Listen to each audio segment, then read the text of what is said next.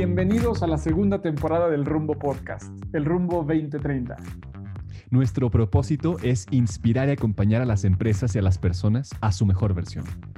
Yo soy Tico Pérez Grobas y soy emprendedor serial, speaker, experto en psicología, cultura, comunicación y transformación organizacional.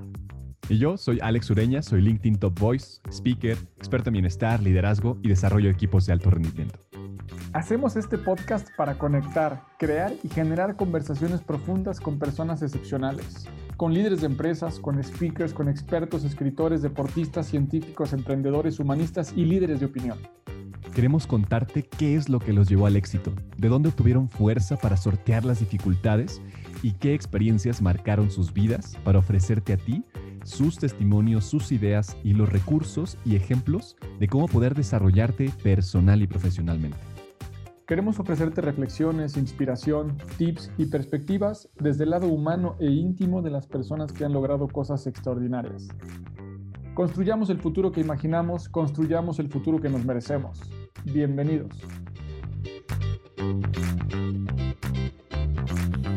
¿Qué tal a todos? Bienvenidos nuevamente a este capítulo de El Rumbo 2030 la segunda temporada de El Rumbo Podcast. Bienvenido, Ale, Ale Melamed. Es un placer tenerte con nosotros. ¿Cómo estás? Muy bien, muchísimas gracias. El placer es mío. Gracias por la oportunidad. Nico y Ale, este, no tengo dudas que compartiremos un momento eh, que será generativo, que será productivo y que aprenderemos todos. Sin duda. Esperamos que así sea también para ti, porque estamos seguros que para nosotros así será ya con el puro hecho de, poder estar contigo platicando. La verdad es que estamos esperando este, este día, este momento. Muy agradecidos.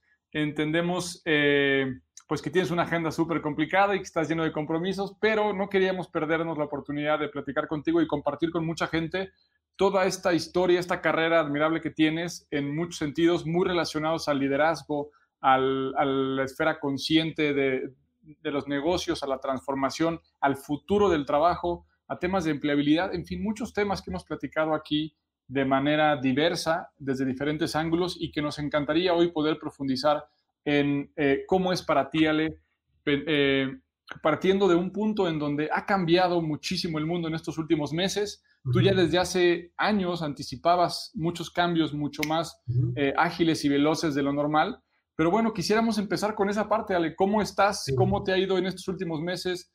¿Cómo, cómo ha cambiado, cómo ha permitido las reflexiones con tanta transformación en el mundo exterior?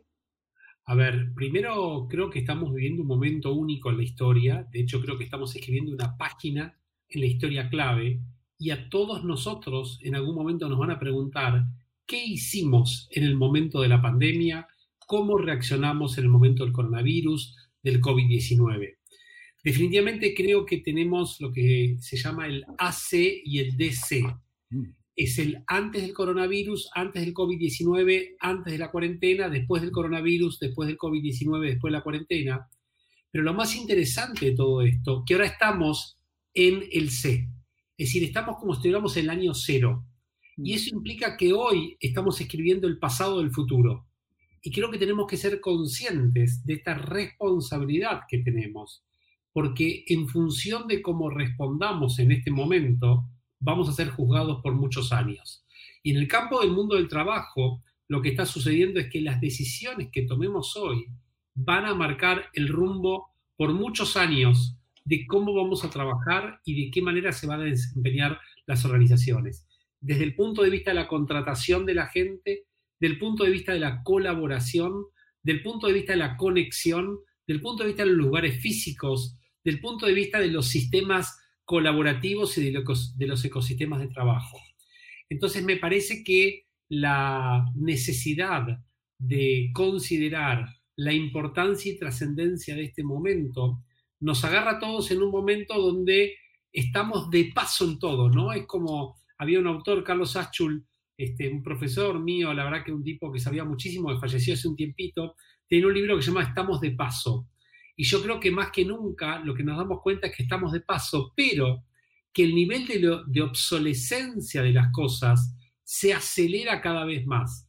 Lo que pensamos que es moderno rápidamente queda en antiguo. Entonces es como un llamado a la acción, a estar en una alerta permanente para tratar de no dormirnos en ninguna zona de confort, porque todo el tiempo estamos transicionando hacia algo nuevo, algo diferente, algo desafiante y algo que nos proponga a nosotros horizontes no pensados nunca, ¿no? No sé, digamos, pongo un ejemplo muy simple y digo, yo hace nueve meses no me hubiera imaginado que no iba a leer el diario físico más. Y, lo que sucedió es que siempre lo tuve en la inconsciencia. Este. Yo siempre decía, ¿para qué recibo el diario físico si tengo la, aplicación, ¿no? Y pago el mismo servicio por esto. Y la verdad es que lo que hizo esta pandemia fue acelerar el proceso de decisión de decir, no, no me voy a contagiar por recibir un, un periódico en mi casa. Y eso fue lo que hizo, bueno, pero en realidad no lo necesito. Y creo que así como esto nos dimos cuenta que necesitamos mucha menos vestimenta, mucho menos calzado, necesitamos mucho menos recursos, pero necesitamos cosas que tienen que ver con los afectos, que tienen que ver con los sueños, con las ilusiones, con, la, este, con las eh, conexiones personales, y nos dimos cuenta qué importante son las cosas que no tienen costo, pero tienen un valor altísimo. Y creo que ahí está el gran... Eh, el gran desafío que tenemos, ¿no? Nos dimos cuenta quiénes son las personas que necesitamos, quiénes no, y cómo en la famosa pirámide de Maslow, cómo realmente la necesidad fisiológica se hace cada vez más presente, porque lo único que pedimos es eh, salud y que nos cuiden. Y tan solo esto no logramos recibirlo de ninguno, prácticamente, de ninguno de los líderes a nivel mundial, ¿no? Eh, estaba escribiendo un artículo que, sale publicado esta misma semana, donde traté de indagar sobre la inteligencia colaborativa y me preguntaba qué hubiera sucedido en el mundo si en el mes de enero o en el mes de febrero hubieran convocado a los 10 talentos más importantes del mundo, independientemente del país donde estén, en las ciencias y que se pongan en conjunto a encontrar la solución de la vacuna. No tengo dudas que si toda esta gente hubiera trabajado colaborativamente, en conjunto y con una visión superadora, hoy en día no tendríamos que lamentar los millones de víctimas que estamos lamentando, las millones de personas que fueron afectadas y el impacto social, el impacto económico, el impacto político, el impacto en todo sentido, ¿no? Y nuevamente creo que, eh, como en muchas ocasiones, el todo es mucho más que la suma de las partes y lo, más interesante es que creo que esta pandemia, y voy a tu pregunta entonces, Tico, puso como una especie de lupa sobre toda la sociedad y sacó lo mejor y lo peor y nos hizo dar cuenta de las grandes potencialidades que tenemos, pero a su vez la infinidad de miserias que hay en el mundo, como esos países que dicen, ah, no, descubro la vacuna y me la quedo para mí solo, pero ¿qué vas a vivir solo en el mundo? ¿Qué, qué es esto, no? Eh, y se ven las empresas, se ven las organizaciones, se ve todo. Salió lo mejor, por suerte, pero también salió aquello que es el, famoso blind spot, ¿no? Digamos, como ese, ese punto ciego que, nunca lo, queremos ver, ¿no? Absolutamente. Te escucho y bueno, son, son tantas cosas que resuenan y coinciden con em, con mucho de lo que hemos compartido, de lo que escuchamos de otros líderes incluso, porque, por supuesto, eh, la pandemia ha sido el catalizador del cambio principal, lo que necesitábamos, el acelerador del futuro en muchas, eh, en, muchas instancias. Teníamos pensado cosas que eh, iban a materializarse en cinco años, las estamos viendo hoy, ya son la nueva normalidad justamente, pero no terminamos de adaptarnos. Creo que hay, hay muchas cosas que por la emergencia las hemos tenido que tomar, pero no necesariamente ha sido la mejor forma. Una de ellas, por ejemplo, el home office, ¿no? No, no porque llevemos tantos, tantos meses lo hacemos bien. ¿Qué consideras de eso, Ale? A ver, primero una consideración no menor y es la diferencia entre transformación y adaptación. Adaptación es cuando el cambio viene desde afuera, se te impone y no tenés otra que acatarlo. La transformación tiene que ver con un deseo, con un propósito, con una visión a largo plazo, donde vos tratás de abrazar ese cambio que se viene y que vos lo estás impulsando. Específicamente respecto al tema del home office, yo creo que hay una, eh, una mala concepción. A ver, una cosa es home office y algo muy diferente es working from home. ¿Dónde está la distinción? Home office tiene que ver con una estrategia, tiene que ver con una política, tiene que ver con una cultura, tiene que ver con procesos, tiene que ver con una infraestructura que permiten llegar a una modalidad de trabajo donde la persona trabaja desde su hogar. En realidad, esto más o menos el 10% de la población del mundo, hasta principios de año, lo tenía como un beneficio. Ahora, ¿qué es lo que sucedió?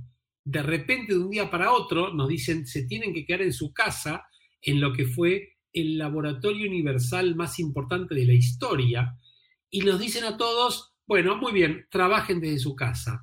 Y a esto lo llaman home office. La realidad es que esto es working from home porque nadie te preguntó si tenías la, infraestructura, si tenías la iluminación, la ventilación, la tecnología, los procesos, anda a trabajar a tu casa. Digamos que con todas las dificultades que conllevó al principio, como bien decías, las personas terminaron adaptándose, pero no significa que tengan el nivel de satisfacción y de optimización del proceso que podrían haber tenido. Punto número uno. Punto número dos, hacia lo que vamos, que esa es la pregunta del millón. Esto, como bien dijiste, fue un catalizador y un acelerador de una tendencia que se veía, pero vamos hacia algo mucho más profundo. Vamos hacia lo que se llama working from anywhere. ¿Qué significa? No es solamente trabajar en tu casa. Vos puedes trabajar desde cualquier lugar y lo que se va a empezar a producir en las organizaciones es una definición de para qué están las oficinas, para qué están los lugares de trabajo. En esta resignificación de los lugares de trabajo, hacia lo que vamos a avanzar es a entender que son puntos de conexión, que vamos a tener que hacerlos lo suficientemente atractivos para que las personas quieran ir a trabajar, pero además lo suficientemente significativos para que el traslado de mi casa a la oficina tenga un sentido y la, la, necesidad de estar sea visible. Eso va a implicar un trabajo muy profundo, donde muy posiblemente las empresas conformen como hubs, como distintos lugares donde puedas ir, donde las oficinas tradicionales, donde cada uno tiene un cubículo, su escritorio, su mesa, sea una pieza de museo. Dentro de muy poquito tiempo, me imagino, en uno de los tan lindos museos de, México pueda estar, pueda estar expuesto. Y digo, uy, ¿te acordás cuando alguien tenía una oficina? Y sean espacios de interacción, de colaboración, de, creatividad, de innovación, de generación de nuevas ideas. Entonces, eh, me parece que la palabra del juego, la mencionaste Ale en algún momento, es la palabra agilidad. Y creo que todos tenemos que estar lo suficientemente flexibles como para poder entender estas ideas estas tendencias, poder adaptarnos, pero además generar, y fundamentalmente para mí ahí está el tema, la cultura requerida para que esto sea posible. Porque no es solamente que trabajes de un lugar a otro, sino que la cultura ágil tiene que ver con un mecanismo de aprendizaje, de toma de decisiones, de conexión, de colaboración, que va mucho más allá del lugar físico. Y vemos muchas empresas en Latinoamérica donde trabajan mandatoriamente desde sus casas, pero sin embargo, el jefe está supervisando todo el tiempo si la persona está conectada o no está conectada y la sigue midiendo por la cantidad de horas que trabaja. Y la verdad que no importa cuántas horas, sino lo que importa es la calidad del producto, el valor que agregas.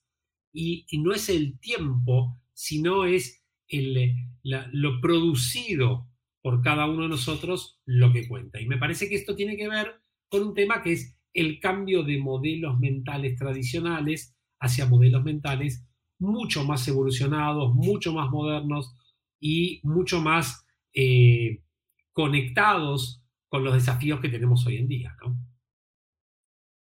Claro que sí, y hay un, recorrido por ahí eh, bien interesante desde mi punto de vista que tiene que ver con esto que ya no necesitamos con estos cambios. Hablaba del periódico y yo he pensado de inmediato en este ejemplo del home office que toca Alex, ¿no? Y de pronto estamos haciendo este eh, trabajo desde casa sin todos los medios o sin las herramientas, la infraestructura necesaria. Poco a poco algunas empresas lo han ido eh, dotando a sus equipos para poderlo hacer pero hay una parte más suave, hay una parte que, no tiene que ver con mandarles una, una, lámpara o cierta luz o un tipo de computadora o cierta conexión, y tiene que ver con lo que decía Sale, con la forma en que los líderes están gestionando y están supervisando, incluso están teniendo contacto con la gente para hacer sentir o causar ciertas emociones. Hablabas tú del sentirse querido y sentirse cuidado cuando de pronto, no sé qué piensas tú, pero hemos escuchado, Alex y yo, muchísimas empresas, muchísimas personas que lo que dicen es, estoy agotado, estoy exhausto, estoy exprimido. ¿Qué pasa en esa gestión? ¿Cómo, cómo ves el proceso del liderazgo eh, o la velocidad del cambio del liderazgo versus la velocidad del cambio del espacio físico? Sí, mira, yo lo que te diría es lo siguiente. Primero lo que visualizo es que nadie estaba preparado para esto. Entonces fue como un tsunami que agarró a todo el mundo. Así como los colaboradores no estaban preparados, los líderes tampoco estaban preparados. Todos en el mundo atravesamos lo que se denomina una montaña rusa emocional cada día, porque este es algo absolutamente desconocido, novedoso, pero encima como no termina nunca, ¿no? Digamos, como que se, hace eterno. Entonces, bueno, igual una semana, dos semanas, bueno, cuarentena, pero ya estamos, no sé, digamos, cuántos días vamos pasando, este, 270 días, no sé cuántos serán que van de esto.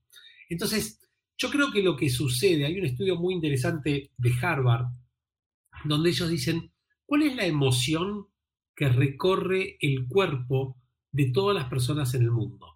Trataron de buscar todas las emociones y encontraron una sola emoción que tenemos en común todos los seres humanos del mundo el, eh, es el, dolor del duelo. No es el dolor físico, es el dolor emocional.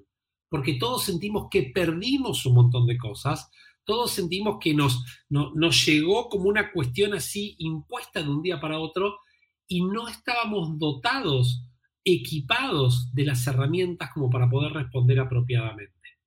Entonces, lo que explican muy bien ellos es que al dolor del duelo no se lo cura con un analgésico. Al dolor del duelo se lo acompaña. Y yo creo que justamente el acompañamiento es el concepto de la compasión, ¿no es cierto? Y me parece que hoy se está buscando líderes compasivos. Y el líder, el líder compasivo incluso entiende que en algún momento vos tenés que permitirte priorizar a la persona por sobre los resultados. Ahora, ¿qué es lo que sucede? Tradicional y habitualmente estamos acostumbrados a priorizar el resultado por sobre las personas. Y como decíamos antes, esta es una lupa que puso luz sobre todas las realidades. Saltó, se puso todo en evidencia. Y aquellos que, entre comillas, pensaban que eran buenos líderes, de repente se dieron cuenta que no tienen ninguna capacidad, competencia o habilidad como para manejar una situación con la complejidad que tiene este, este contexto. Entonces lo que sucede a nivel líder y a nivel organizaciones, que se está produciendo una distinción clara entre aquellos que solamente tienen una, digamos, una designación organizacional para un determinado rol y a organizaciones y empresas que se creían que eran excelentes lugares para trabajar, pero hoy en día así como se está demostrando un montón de cosas, se demostró que están absolutamente incapacitadas para este, lidiar con una situación de extrema complejidad. Entonces, lo que está sucediendo es que eh, el nivel de insatisfacción de las personas se incrementa, los líderes se empiezan a poner más nerviosos porque los resultados de los negocios tampoco se consiguen y es como que si hubiera el mercado laboral rápidamente está señalándonos cuáles son las empresas auténticamente preocupadas por las personas y cuáles son las empresas que solamente predican que les importa a las personas. Yo les digo, prácticamente no habrá plan de negocios ni esquema de valores de empresas que no diga las personas son nuestro principal capital. Este es el momento de demostrarlo cuando vemos, yo les digo, hay algo que a mí me, me preocupa, pero por la falta de sensibilidad que tienen las empresas, ¿no? Cuando la primera decisión que toman es desvincular a una parte de su planta laboral porque los resultados no dan, yo digo, pero ¿en qué está pensando esta gente? Y ahí ustedes planteaban la palabra empleabilidad antes. Yo creo que hoy en día la auténtica responsabilidad social empresaria pasa por primero hacerte responsable por tú, tus colaboradores, tu plantel, tú, las personas que durante todos estos años estuvieron a tu lado. Y posiblemente tengas que resignar como empresario resultados en este momento. Sin embargo, parecería ser, inclusive a veces a mí me pone como en bastante tensión, lo discuto con muchos empresarios, cuando Wall Street de repente aplaude porque una empresa, bueno, sacamos el 20% de esta plantilla, pero señores, este es un momento, esto es, vieron que hay un concepto muy interesante que se habla cimas y valles, ¿no es cierto? Es un librito muy recomendable para cualquiera que trabaje en las empresas, este, que, es un, librito del mismo autor de Quién se ha llevado mi queso, un librito de 100 páginas, es un cuento, pero que dice que en la vida hay cimas y hay valles. Cimas son esos momentos que, de esplendor y valles son esos momentos complicados. Pero atención, una cima puede convertirte en un valle, convertirse en un valle cuando pensás que va a durar para toda la vida. Y un valle puede convertirse en tu cima cuando te das cuenta es un momento óptimo para el aprendizaje, para el crecimiento, para el desarrollo. Entonces, obviamente que los resultados del negocio en este momento son más complicados. No para todos, no para todos, pero para la gran mayoría. Ahora, ¿por qué la decisión es impactar directamente sobre la gente? Si en realidad este es el momento para impulsar esa fidelidad, para impulsar, para, para, para incrementar la empleabilidad, para recapacitar a la gente, para darles herramientas y para demostrar todo eso que dijimos durante tanto tiempo que estamos para eso. Yo creo que eh, mucha gente habla de un nuevo capitalismo, de un nuevo pacto social global, ¿no? A mí me parece que estas cosas hay que ponerlas sobre la mesa, hay que discutirlas, no con una visión este, marxista, ¿no? Sino con una visión realmente de los fundamentos del capitalismo más sólidos, que dice que justamente las empresas tienen que ser esa red social de contención y de generación de riqueza auténtica. Entonces, yo creo que hay que mirar el largo plazo y de esto se habla cuando se habla de sustentabilidad. Entonces, no es solamente cuidar el jardín de la esquina o hacer una publicidad con eso, es ocuparte auténticamente de las personas que durante tanto tiempo colaboraron y que hoy, más que nunca, necesitamos todos de todos. Entonces, la verdadera solidaridad pasa por ahí, no es discursivo, Sí lo que creo es que aquellas empresas que responsablemente lo están haciendo, que son un montón, van a ganar por todos lados, porque ahí está la ley de la abundancia y la mentalidad de la abundancia, donde todos ganamos, donde ganás fidelidad, donde ganás que esos empleados se maten porque esa empresa le vaya bien, porque van a hacer lo imposible por mejorar los resultados y porque la sociedad también va a reconocer a esas empresas. Me parece que es hora que todos como sociedad empecemos a, definir qué productos y servicios adquirimos de aquellas empresas que auténticamente sean socialmente responsables en el más amplio con el famoso concepto del triple impacto, ¿no? Impacto social, impacto económico e impacto socioambiental, ¿no es cierto? Me parece que eso es, es clave. Qué interesante, qué interesante porque justo conecta con qué organizaciones van a prosperar, ¿no? ¿Qué organizaciones son las que van a ir hacia adelante? Muchas de ellas no. Y hay ciertas características que estás mencionando que son fundamentales para, para generar las organizaciones del futuro que van a generar los trabajos del futuro. Y lo humano es lo primordial, por otro lado está la automatización, el big data, la inteligencia artificial, la tecnología al en el apoyo, como un sustento de la inteligencia humana también, que, es bien importante, ¿no? ¿Qué, qué, opinas de eso en este momento? ¿Cómo se une? ¿Qué ves hacia A ver, eh, Alex, yo creo, vos al principio decías, hablabas de la aceleración de los procesos, ¿no? Y a mí me parece que, primero, la verdad que qué empresas habrá dentro de 30 años no tenemos la más remota idea y están los famosos rankings donde uno ve cuáles sean las empresas exitosas hace 30 años, hace 20 y hace 10 y cuáles son ahora. Lo que sí está claro es que eh, hay como distintas variables a considerar para que una empresa pueda responder adecuadamente ante las demandas exponencialmente crecientes que tienen. Y estos son tener la cultura, tener el liderazgo, tener los procesos, tener la infraestructura y la tecnología. Vamos a poner en, estos, en estas cinco variables. Yo creo que definitivamente, como dijo Peter Drucker, todos son importantes, pero la cultura se come a la estrategia del desayuno. Pero atención, en momentos como el que estamos, la cultura es el gran estabilizador de las organizaciones. Pero por otro lado, es como, yo diría, no es que se lo comen en el desayuno. El desayuno, en el brunch, en el dinner y todo el día. Es decir, para mí es el momento para trabajar. Es decir, esto es cuando se conforma la cultura. Lo demás, es decir, mucha, a mí me, da mucha gracia porque muchas empresas consideran que cultura es poner lindos carteles o este, armar una linda campaña de marketing. Cultura no es eso. Cultura es la acumulación de los comportamientos cotidianos que percibe la gente. Cultura es como esa, ese subconsciente que tenemos nosotros de qué se puede y qué no se puede.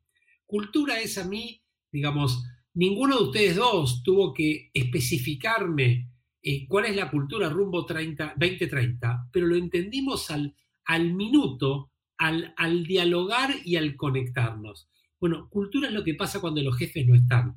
Cultura es lo que pasa hoy en las empresas, que están distribuidas en un montón de lugares porque tienen temor de qué estará haciendo su gente. Entonces, o confías o no confías.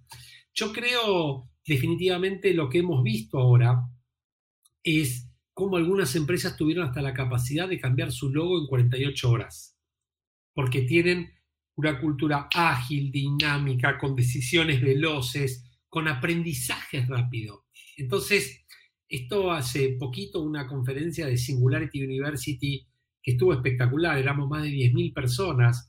Una de las cosas que decían ahí, que es muy interesante, que estamos pasando de la eficiencia escalable al aprendizaje escalable. Es decir, hoy en día no es tan importante ser tan eficiente, porque ellos decían, hasta que armas un proceso de eficientización puede tardar años. Hoy en día la clave es aprender rápido para poder rápidamente dar respuesta y entender, queridos amigos, que estamos todos permanentemente en modo beta. Yo creo que eso es lo que tenemos que entender. Aquel que piensa que llega a la solución óptima, en una semana ya quedó obsoleto. Eh, y esto va, yo lo veo mucho con mis alumnos en la universidad, ¿no? Que yo les digo, a mí me sorprende los profesores que todos los años dan la misma clase. Yo digo, no puedo dar ya dos semanas seguidas la misma clase. Yo preparo una clase a la semana siguiente, ya quedó antiguo esas cosas y vos decís, y sale un nuevo reporte, y sale un nuevo reporte, y bueno, eso implica lo que se llama eh, en inglés learning agility, ¿no? La agilidad de aprendizaje. La agilidad de aprendizaje es esa capacidad que tenemos nosotros de estar todo el tiempo abiertos a lo nuevo, sabiendo que podemos equivocarnos, sabiendo que nos pueden criticar, pero la crítica es un regalo que recibimos. Bienvenido, ojalá que nos critiquen. Ojalá que alguien tenga la transparencia de decirnos, por eso yo creo que las compañías que se encierran en sí mismo y que piensan, no, van, es decir, tienen muy poco alcance, es todo tan, tan dinámico que, que no sabes de quién vas a necesitar cuándo, con lo cual, volvemos al anterior, yo creo que hay dos componentes clave, uno es lo humano y otro es lo tecnológico, pero a medida que vamos avanzando nos vamos dando cuenta que los humanos nos volvemos más tecnológicos y que la tecnología se vuelve más humana. Con lo cual lo que vamos es a una, a una integración y es lo que se denomina la cobotización, es decir, el trabajo colaborativo entre los seres humanos y los robots, donde lo que estamos percibiendo cada vez más es cómo los robots contribuyen desde un lugar de hacer los trabajos repetitivos, los trabajos pesados, los trabajos sucios, los trabajos que nadie quiere hacer, y las personas nos reservamos ese lugar espectacular que tiene que ver con la innovación, con la creatividad, con, las conexiones, con la empatía, con la compasión, con el soñar, con las ilusiones. Eso no lo tiene ningún, ningún robot. Pues eh, tengo poco que decir a esto porque realmente para Alex y para mí le veo la cara también y estamos como encantados disfrutando de todo esto. Quisiera regresarme uno o dos pasitos porque hay un tema por aquí que, creo que es eh, bien importante y es esta eh, posible disyuntiva o dicotomía entre resultados y gente cuando tal vez no sea una u otra, ¿no? O sea, tal vez no tengan que escoger los líderes hoy, oye, ¿qué hacemos? ¿Nos enfocamos en los resultados o nos enfocamos en las personas? Y, así como unes estas dos palabras, creo que podríamos estar hablando de qué se necesita precisamente de parte de las organizaciones, los líderes, para poder, desde un enfoque humano, obtener los mejores resultados posibles para poner esos resultados o el producto de esos resultados al servicio nuevamente del humano y entonces seguir creciendo en esa colaboración continua. Y creo que si tocamos este punto como emocional del que hemos ya hablado, en donde hay mucha incertidumbre, mucho temor colectivo en un entorno, como lo sabemos, tan cambiante y tan dinámico, en donde necesitamos ser muy ágiles para aprender a aprender continuamente y desaprender también rapidísimo, hay un factor de confianza que ya, que ya también lo tocaron aquí. ¿Cómo poder hacer entonces una cultura de confianza para aquellas empresas que no la tenían desde un lugar distante, en un entorno que posiblemente no, no había experiencia previa para muchos de los integrantes y que tienen que poner hoy justamente el, el, acento y la atención en dos variables que tienen que conectarse como resultados y personas. ¿Cuáles serían para ti, Ale, el, primer eh, rumbo que deben considerar las personas que nos ven, que tienen un equipo de trabajo, que están en este esfuerzo constante? ¿Cómo poder hacer esa unión? ¿Cómo poder empezar a tejer y llegar a un, a un mejor resultado, más abrazados y más conectados con la gente. Está muy bien el tema. A ver, eh, es interesante porque hay muchos que no tenían establecida la confianza y quieren establecerla en este momento. Y la realidad es al revés. Cuando vos tenías establecida la confianza, en este momento se ratifica la misma. Entonces, yo lo que te diría es lo siguiente. La confianza se cultiva. Y la confianza se cultiva a través de actos concretos, no es solamente a través de pensamientos o a través de palabras. Y los actos tienen que ver con la manera como respondemos ante los desafíos cada día. Es lo que pasa en una pareja, lo que pasa en una familia, lo que pasa en un equipo, lo que pasa en una organización. Entonces, yo te diría lo siguiente, el rol de los líderes es el ser generadores de contextos. ¿Por qué? Cuando un contexto está generado, cualquier texto fluye. Entonces, ante un contexto saludable, los textos van a ser saludables. Vamos a poner este ejemplo y lo pongo muy simple. Nosotros del primer minuto generamos un contexto de confianza uno con el otro, es decir, no nos conocíamos, nos conocimos y nos dimos cuenta y lo fuimos ratificando a través de los actos que esto tenía seriedad, que esto era algo profundo, que esto se iba a realizar de tal manera. Ahora, teníamos muchas, muchos momentos de verdad como para demostrarnos que no era así. Si todo estaba planificado y exactamente a las 6 menos 5 yo le, le mandaba un mensaje o ni siquiera me presentaba, decía, pero pará, confío en vos y no estás. No es que se te tuve que firmar ante un escribano público que iba a estar pero fuimos confiando y lo fuimos ratificando a medida que íbamos avanzando. En las empresas pasa exactamente lo mismo.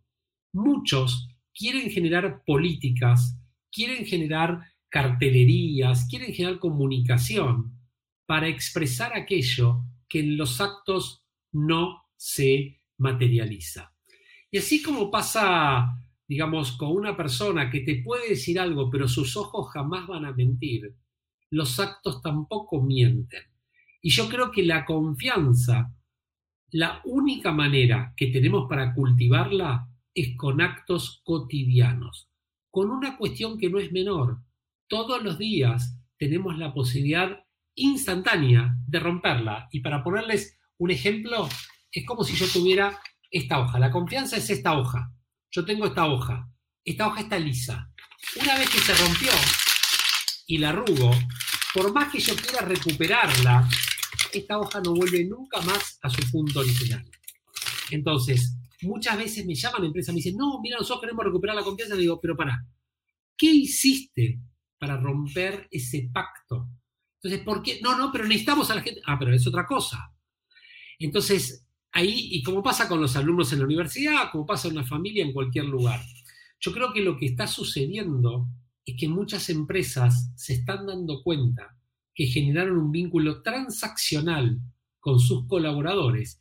Y cuando uno genera un vínculo transaccional, lo único que genera es más demanda, más exigencia, más demanda, más exigencia, más sueldo, y, y es como nunca acabar. Yo creo que la manera de desarticular esto es generar vínculos de valor. Y el vínculo de valor es cuando los dos pensamos que hay buenas intenciones de los dos lados, pero además los dos sentimos que pertenecer a ese vínculo nos agrega valor mutuamente. Y creo que esto es lo que las organizaciones hoy se están replanteando, ¿no? ¿Cuál es el estilo de, relacionamiento que generaron con sus colaboradores, que generaron con sus jefes? ¿Cuán jerárquicas son? Hay, a ver, hay modelos hoy de organizaciones que hacen cosas que hace algunos años hubiera sido imposible de pensar. Por ejemplo, se conocen los salarios de todo el mundo. No, ¿cómo vas a conocer los salarios? ¿Cuál es el problema de conocer los salarios? Si hoy en día tenés acceso a cualquier información, te metes en, en Glassdoor y vas a saber el salario de cualquier persona. Entonces, mejor que lo digas y evitas todo el tiempo que se discute de esto. Bueno, el tema de seguridad podés considerarlo. Pero, por ejemplo, hay empresas donde los sistemas de toma de decisiones se han cambiado. Y, a ver, se los voy a poner para que todos los, seguidores de Rumbo 2030 lo comprendan. Nosotros fuimos formados y educados con un modelo de este, organizaciones piramidales y de triángulo. Entonces nos dijeron, la jerarquía máxima está arriba y todos van trabajando para esta persona. Después vino la idea de servicio al cliente y dijeron, no, no, no, esto es un triángulo invertido. El que está en la línea de servicios, el que está arriba y todos le servimos. En realidad ambos tienen el mismo inconveniente, que son triángulos. Hoy en día tenemos que transformarlo en círculos.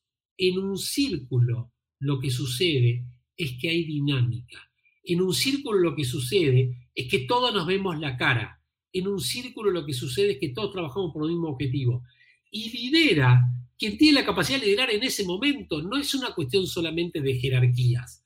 Yo creo que esto es lo que está transformando la lógica de las organizaciones. Entonces, para ponerlo en términos más, más amplios, pasamos de grandes triángulos a pequeños círculos que son como este, eh, interconectados entre sí, que conforman un gran ecosistema y pasamos de lo que era la dependencia a la interdependencia. Esto significa todos estamos interconectados, todos nos ayudamos, todos colaboramos, pero cada uno tiene su autonomía de vuelo. Entonces, si hay que tomar, esto es como y que es un buen tema, ¿no? Como están haciendo las empresas que ya están regresando en el mundo a trabajar, arman pequeños grupos que son los mismos que trabajan el mismo día, porque si alguno se infectó, retiran ese grupo y viene otro a trabajar y no se contagia a todo el mundo. Yo creo que esta es la lógica que tenemos que empezar a entender. Ahora, obviamente, durante muchos años trabajamos de otra manera y de repente nos dicen, hey, tenés que trabajar así. Y obviamente que cuesta y lo que hay son muchas resistencias a aceptar que los tiempos van cambiando, porque además, hay, saben que hay un libro buenísimo que salió ahora de Gary Hamel, el profesor de la London Business School, que se llama, eh, ahora me voy a acordar cómo se llama, ahora me va a salir en un minuto, eh, buro, no, no burocracia, se llama, ahora, ahora me va a salir, eh, no, burocracia o algo similar se llama, que lo que hace es analizar las grandes corporaciones. Y, lo que descubrieron es que mucha gente... Humanocracia, tal vez, ¿no? ¿Cómo? ¿Humanocracia? Humanocracia. No. Sí, eh, humanocracia, humanocracia, sí, correcto. Humanocracia, sí, sí, correctísimo, humanocracia. Y lo, que dicen es que los, es decir, los que hacen el trabajo son realmente los que están en la línea de fuego, dice él. Todos los demás lo que hacen es generar trabajo para demostrar que tiene necesidad de estar, para supervisar, y el supervisor, el supervisor, el supervisor, y dice, no tiene sentido. Todo eso es la burocracia innecesaria en las organizaciones. Lo más importante son las personas. Dale el poder a que hace, al que hace el trabajo y vas a ver cómo se achata la estructura rápidamente. Está buenísimo, es muy revolucionario, Gary Hamel es buenísimo eh, como autor, pero me parece que nos trae para pensar muchas cosas, ¿no? Sin duda, muchísimo para pensar. Y, esto humano que se pone en evidencia ahora, hay que potenciarlo, ¿no? Yo te preguntaría, eh, ¿qué cosa le dices a los líderes? ¿Qué cosa les insistes que tienen que hacer ya si es que quieren realmente sostener a esta fuerza laboral? Porque de alguna forma tiene que empezar en algún lugar este achatamiento, este, no sé cómo si esa palabra existe, ¿no? Pero el, el existe y en algún lugar tiene que empezar a caer para generar este círculo. ¿Qué recomiendas para eso? Mira, eh, un ejercicio que hago con todos los líderes en, las distintas organizaciones es explicarle lo siguiente. En general a mí, cuando me convocan, me dicen, bueno, queremos cambiar la organización, que ahora esté orientada al cliente, que ahora esté orientada a la agilidad, que ahora esté orientada al aprendizaje, que ahora esté orientada a la eficiencia, no sé, a cualquier tema, ¿no? Entonces yo les digo, ¿en qué creen ustedes? No, no importa lo que creemos. Lo importante es lo que haga la gente. Le digo, no, no, un momentito. ¿Cuáles son sus valores? ¿Cuán ágiles son ustedes? ¿Cuánto aprenden ustedes? ¿Cuán eficientes son ustedes? ¿Cómo trabaja el equipo de dirección? No, bueno, nosotros acá tenemos... No, no, bueno. ¿Qué es lo que sucede? Los valores de los líderes se trasladan a sus comportamientos. Estos comportamientos de los líderes conforman la cultura. La cultura impulsa el clima. El clima lo que hace es impulsar el compromiso y ese compromiso se termina traduciendo en el comportamiento de las personas. Entonces, si alguien quiere transformar una organización, primero tiene que entender cuáles son las creencias más profundas de esos líderes. Y si esos líderes no cambian, nada va a cambiar de la organización. Yo nunca me voy a olvidar este, yo trabajé muchos años en Coca-Cola. Yo, fui vicepresidente de recursos humanos para Coca-Cola Latinoamérica Sur, este, con una responsabilidad muy grande por muchos países. Y me acuerdo el último jefe que tuve en Coca, que era el presidente de la unidad de negocios, que hoy en día es el CFO de la compañía global, es un, genio, John Murphy, un irlandés espectacular. Y me acuerdo que él, cuando vino a hacer lo que las empresas multinacionales llaman look and see. Look and see es cuando una, una persona expatriada viene al país de destino y va a buscar su casa, los colegios para los chicos, este, y, a entender un poco de qué se trata y después hace la mudanza y se traslada, ¿no? Me acuerdo cuando hizo el Look and See, dijo, quiero solamente reunirme con Ale, no por mí, sino por el rol que ocupaba, ¿no? El rol de recursos humanos. Y me dice, bueno, antes de hablar cualquier cosa, me dice, contame quién es el equipo de liderazgo. Entonces le digo, es este, es este, es este, es este. Cuando le termine de explicar todo, me dice, mira, acordate muy bien lo que te digo. Esta persona, esta persona, esta y esta, me marcó cuatro personas, o cambian o los cambio. O ellos cambian o yo los cambio. Tienen una sola posibilidad. Y fue tal el aprendizaje que tuve, porque dije, qué claridad tiene esta persona, por eso tiene la responsabilidad global que tiene y por eso es el profesional maravilloso que es, pero me parece que esto es lo que hay que hacer. Y ahí lo que te diría, lo que les diría, es que a veces hay que tomar las decisiones difíciles. Entonces, lo primero que hay que tener en cuenta es el valor y la creencia más profunda de ese líder. Número uno. Número dos, preguntarle tan simple, ¿qué fue lo último que cambiaste y qué es lo próximo que vas a cambiar? ¿Y qué fue lo último que aprendiste? ¿Qué es lo próximo que vas a aprender? Y un ejercicio que suelo hacer es una, una lógica que es lo que te trajo hasta acá no te va a llevar al nivel siguiente. ¿Por qué?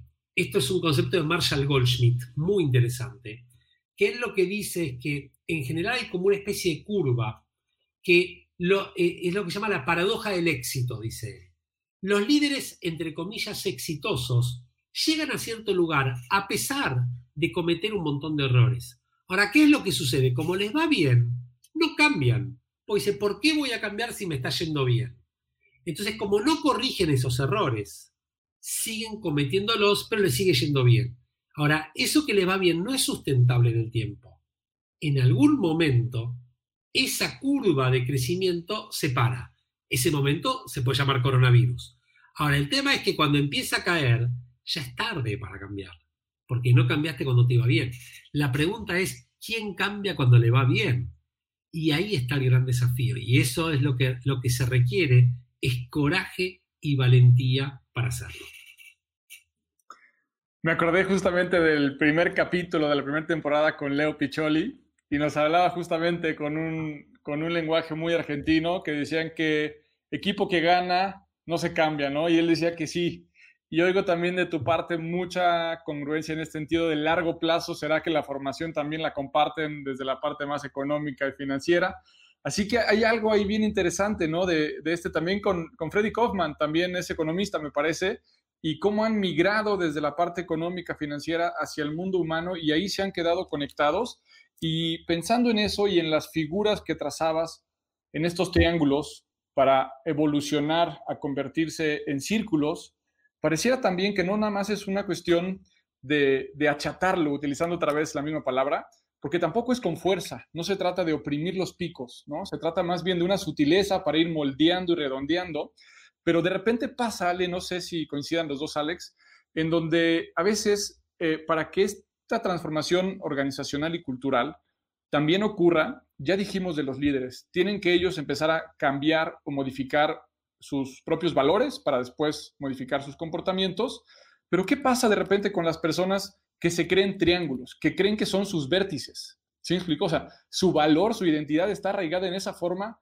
¿Tendría que ser así de doloroso, Ale, la puesta en juego de la propia identidad del líder? Sí, a ver, eh, hay mucha gente que eh, se cree, primero lo que te digo es decir, Leo, gran amigo también, Leo Piccioli, digamos, amigazo también, al igual que Fred, ¿no? Y, creo que son casualidades que los tres estemos en esto, si existen las casualidades. Eh, pero yendo a tu pregunta, a ver, yo lo que creo es que aquellas personas, mira, te lo voy a decir de esta manera, hay muchas personas que tienen sus apellidos de casados o de casadas en nombre de las compañías en las cuales trabajan. Es como que se tatúan el apellido de la compañía y consideran que ellos son las compañías. No se dan cuenta que ellos trabajan para las compañías circunstancialmente. Ahora, ¿qué es lo que sucede? Les hacen tanto daño a las organizaciones este tipo de personajes que terminan eh, eh, como llenando de toxicidad a la, a la organización porque piensan que ellos son la verdad y que ellos tienen la verdad revelada. Y lo primero que hacen este tipo de personas es no escuchar al resto. Lo segundo que hacen, que es más grave aún, es rodearse de obsecuentes que terminan todo el tiempo eh, celebrando hasta sus, este, sus, este, sus teóricamente eh, cuestiones que son humorísticas, que no lo son, se terminan vistiendo igual que él o ella, imitando sus comportamientos y replicando, y lo único que hacen es generar un empobrecimiento generalizado de la organización. Pero esto se ve mucho en muchas empresas, ¿no es cierto?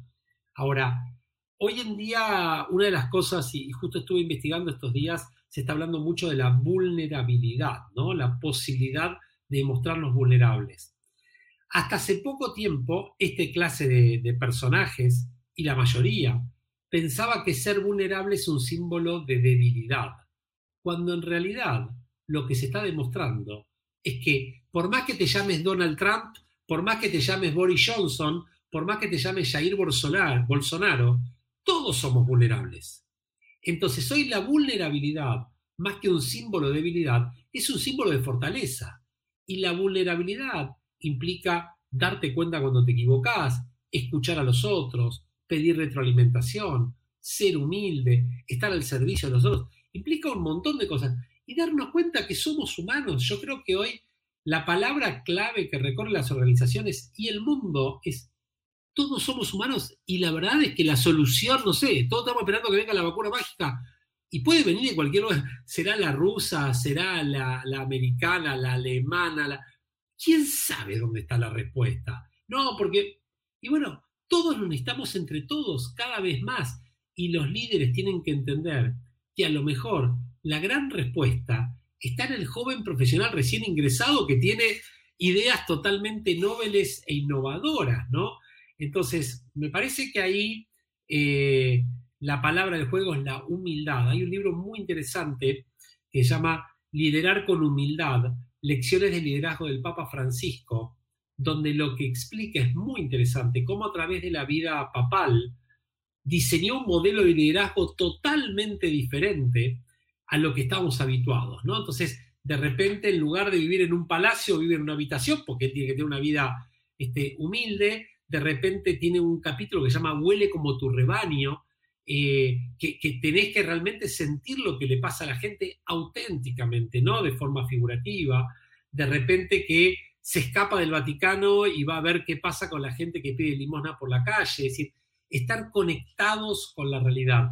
Ese para mí es el modelo de liderazgo que se viene, que tiene que ver, no, yo se lo sintetizaría así, el modelo tradicional es la persona con todas las respuestas. El nuevo modelo es aquel que tiene las preguntas más poderosas. Y ahí te cambia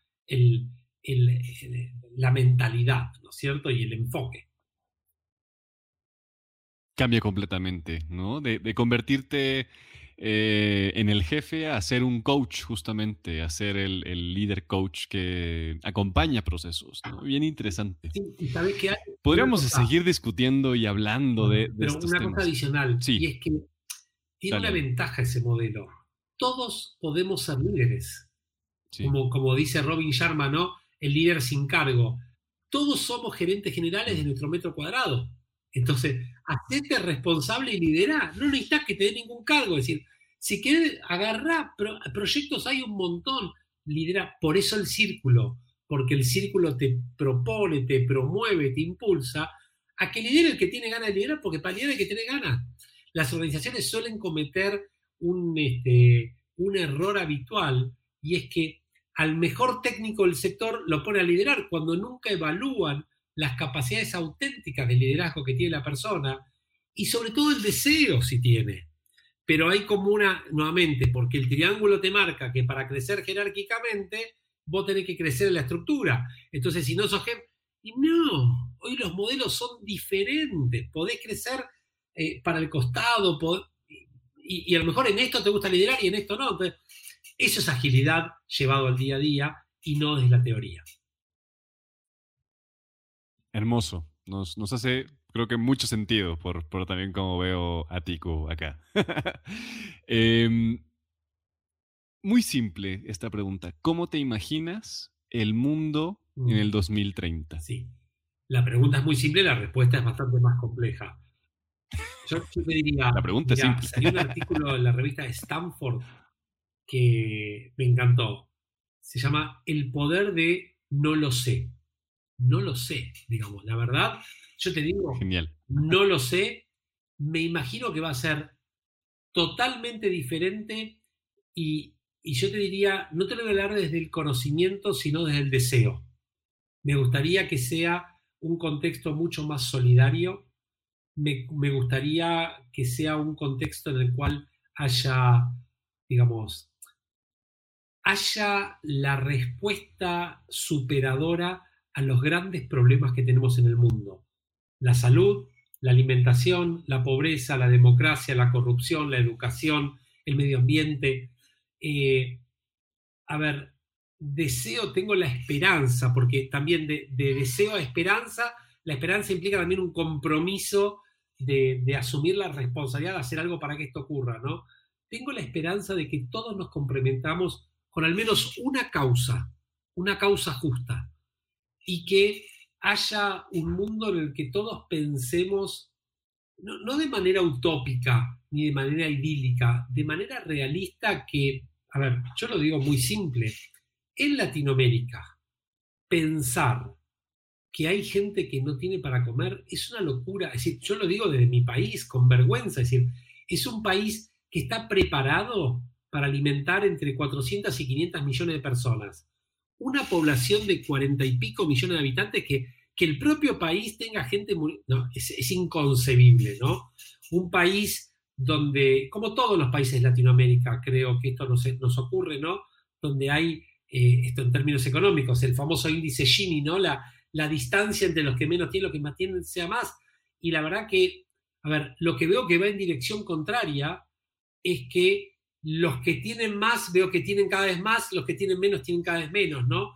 Entonces, yo, a ver, mm, sueño con un, eh, con un planeta en el cual la, la simplicidad nos permita realmente tener esas famosas eh, eh, políticas de Estado global, porque me parece que algo, por ejemplo, que me imagino es que haya acuerdos globales sobre ciertas cosas. Es decir, no, no podemos aceptar gente que no tenga educación, no podemos aceptar gente que no tenga alimentación, que no tenga vivienda. No, sé, los 10, así como las Naciones Unidas pusieron esos principios para el milenio, me parece que tenemos que poner nosotros, me parece que para el 2030 que ellos se lo proponen, me parece que tendríamos que poner ese rumbo, pero, pero ¿saben qué? A ver, cuando uno pone un rumbo, implica que tiene un destino, es decir, que tiene un lugar de llegada. Yo creo que lo que está pasando es que el mundo va, pero es como, digamos, como un tren que se desvía por un lado, se desvía para otro, pero no es que tiene un destino. Es como que va lo que va pudiendo hacer y lo que se les ocurre a algunos, pero así como, a ver, yo es como una propuesta que haría, ¿no? Digamos, ¿en qué cinco cosas nos ponemos de acuerdo en el mundo? No es tan difícil. Y les aseguro hasta casi la solución, o sea, hay 100 personas en el mundo que tienen la riqueza suficiente para resolver todos estos temas. 100 personas nada más. Es ponerse de acuerdo y decir, a ver, ¿de qué me sirve tener tanta plata si a lo mejor me contagio de algo porque el que está al lado digamos, no tiene para comer y no, no, se pudo aplicar la vacuna que tenía que aplicarse. Entonces, me parece que puede ser un mundo increíblemente potente si nos ponemos de acuerdo. Y, yo les diría, ¿eh? me parece que son cinco cosas. Si nosotros decimos salud, alimentación, educación, justicia, y no sé, y democracia, no, no sé, digamos, los cinco cosas, pucha, ¿no? Digamos, me parece que estamos. Eh, entonces vos decís, eh, como se dice en inglés, simple but not easy, ¿no? Es muy simple, pero no es fácil lograrlo. Ahora, no sé, me imagino, ¿para qué están los organismos transnacionales? ¿no? Digamos, si, no pueden lograr esto, eh, cosas más complejas, ¿cómo la van a lograr? ¿no?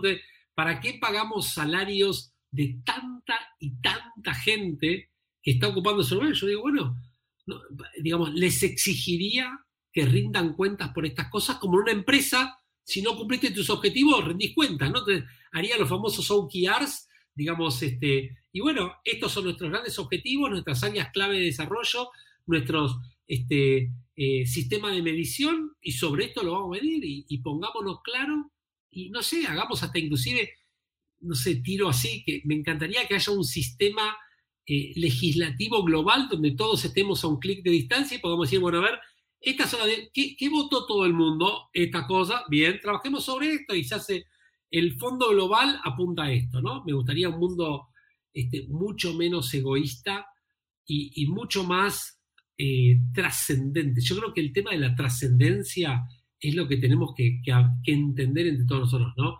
Y saben que para mí la palabra que engloba todo esto es el propósito. El propósito es darnos cuenta para qué estamos. Y yo les diría, la visión este, complementaria que les daría pondría rumbo a nuestro propósito 2030 y escribir cuál es tu propósito. Y tu propósito es el para qué estás en el mundo. Y en definitiva, si nuestro propósito no está acorde con el propósito de las organizaciones y las organizaciones, bueno, ahí hay que ponerse rápidamente en sintonía. Genial. Para ir redondeando esto y cuidando mucho el tiempo, tenemos la siguiente pregunta Y voy a tomarme el atrevimiento de hacerte dos, Ale. La primera es, ¿cuál es tu propósito? Y en ese sentido, ¿cuáles son los hábitos que debes mantener o desarrollar para colaborar en la creación de ese mundo que imaginas que de alguna forma anticipo que está ligado a tu propósito? Sí. A ver, mi propósito, o sea que es muy interesante porque hace poquitos días revisé un trabajo que había hecho hace exactamente 17, 22 años. Ok. Donde con un coach armé mi plan de vida. ¿No? Y revisé si, y, ahora que lo tenía como presente y de casualidad encontré el archivo donde estaba documentado esto, ¿no? Y ahí decía a propósito que lo sigo sosteniendo y es inspirar a aquellos con los cuales tome contacto y el mecanismo que pronunciaba ahí es ser un profesional en el más amplio sentido de la palabra sin perder la visión humana de cada una de las actividades que realice. Mira, me lo acordé casi, casi de memoria, ¿no? Y yo te diría que los hábitos que, permanentemente lucho, como luchamos todos, es, como se dice, no sé si en mexicano se dice, pero en argentino se dice no creértela, ¿no? Digamos, y, sobre todo el argentino que tiene tanta fama esto de creérsela, ¿no? Digamos, es como casi un, un oxímoron, parecería ser lo que estoy diciendo, ¿no? Pero, pero la verdad que lucho mucho con esto, ¿no? Digamos, de no, este, no suicidarme desde mi ego, como, como dicen muchas veces los mexicanos, ¿no? Que es una lucha muy difícil, muy, muy compleja, eh, y escuchar mucho, eh, leer mucho, para mí algo que, es clave es el estudiar mucho, eh, estudiar para enseñar. Y acá les, les, dejo un regalo que tal vez es interesante.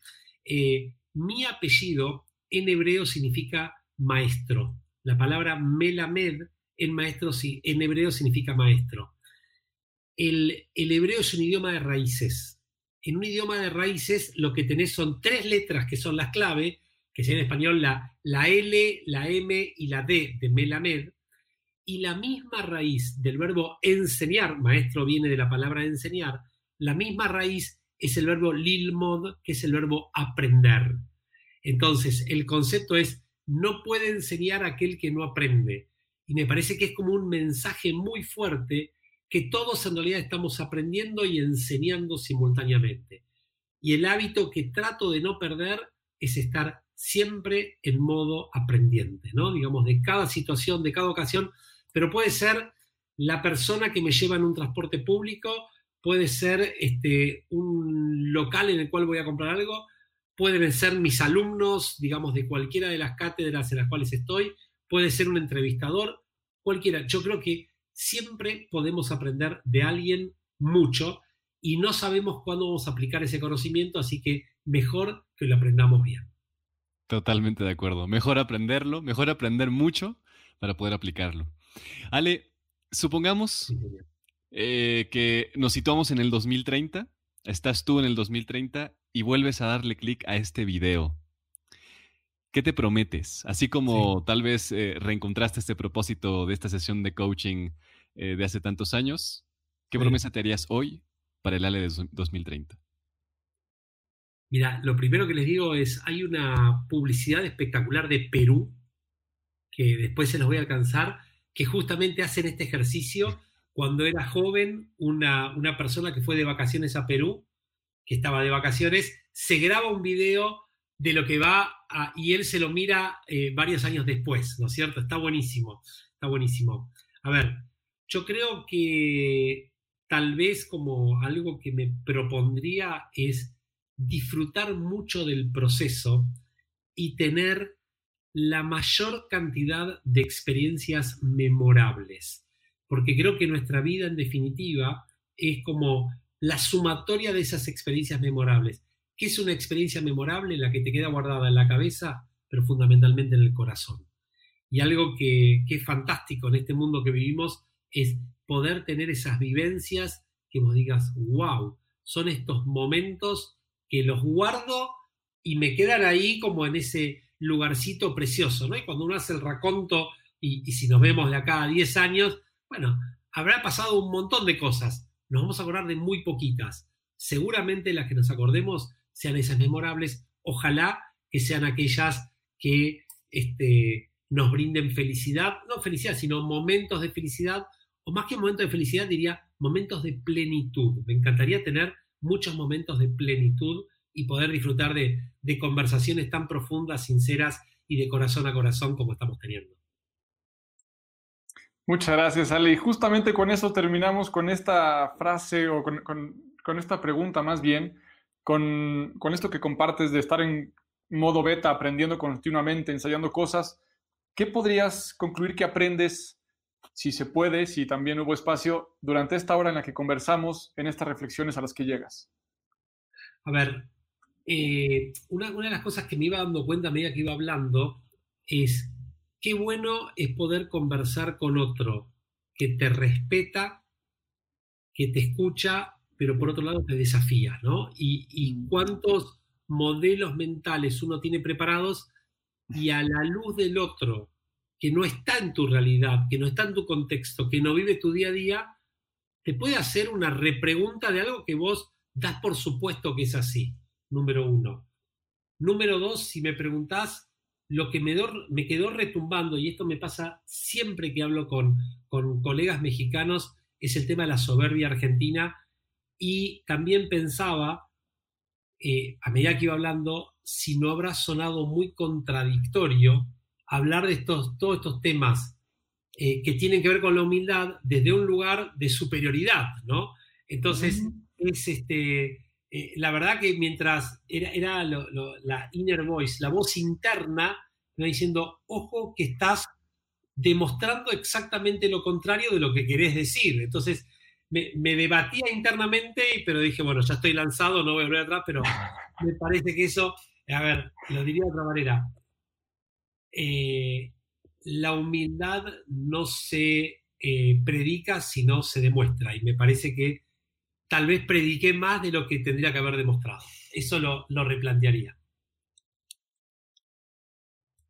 Yo, yo creo que hay grandes ejemplos, grandes, grandes enseñanzas que, nos dejas, Ale, y, eres un gran maestro, sin duda, no solo por tu nombre, sino por todo lo que compartes con, generosidad. Entonces, pues yo me quedo con una gratitud enorme por, por todo lo que, lo que nos enseñas, lo que nos muestras, por tu tiempo, por, por sí, por esta, esta generosidad eh, sin límites, ¿no? Por, por compartir.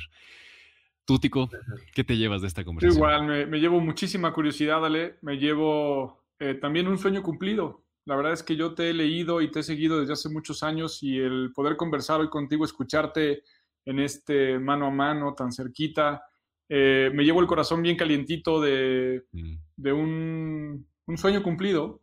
Así que muy agradecido por eso. Y hablando de la vulnerabilidad, eh, que tocaba hace rato, justamente hoy eh, tuve, eh, por casualidad, me llegó una frase de, Hemingway, en donde decía que el mundo nos golpea a todos y luego entonces algunos se vuelven fuertes en lugar de rotos. Entonces, así me siento, con un poquito de, de plastilina o de cola loca o de resistol en algunas fracturas, en algunas fisuras, con muchas ganas de seguir explorando y estar con los ojos y con los oídos muy abiertos para seguir aprendiendo. Ale, de corazón, muchísimas gracias. Por favor, un placer. El agradecido soy yo y bueno, que se repita, que se repita y vamos a duplicar la apuesta. Gracias por acompañarnos en este capítulo y muchas gracias por llegar hasta el final. Celebramos estar cerca de ti y te invitamos a que sigas tomando acción para continuar rumbo a tu mejor versión. Son muchos los que creen que no se puede son muchas las malas noticias, son mayoría los que prefieren quejarse que proponer. Tú diste un paso rumbo a tu mejor versión. Invita a alguien más a que también lo dé contigo. Sigue y taguea a Empresas con Rumbo tanto en LinkedIn como Facebook e Instagram o en los perfiles personales de Alex o míos.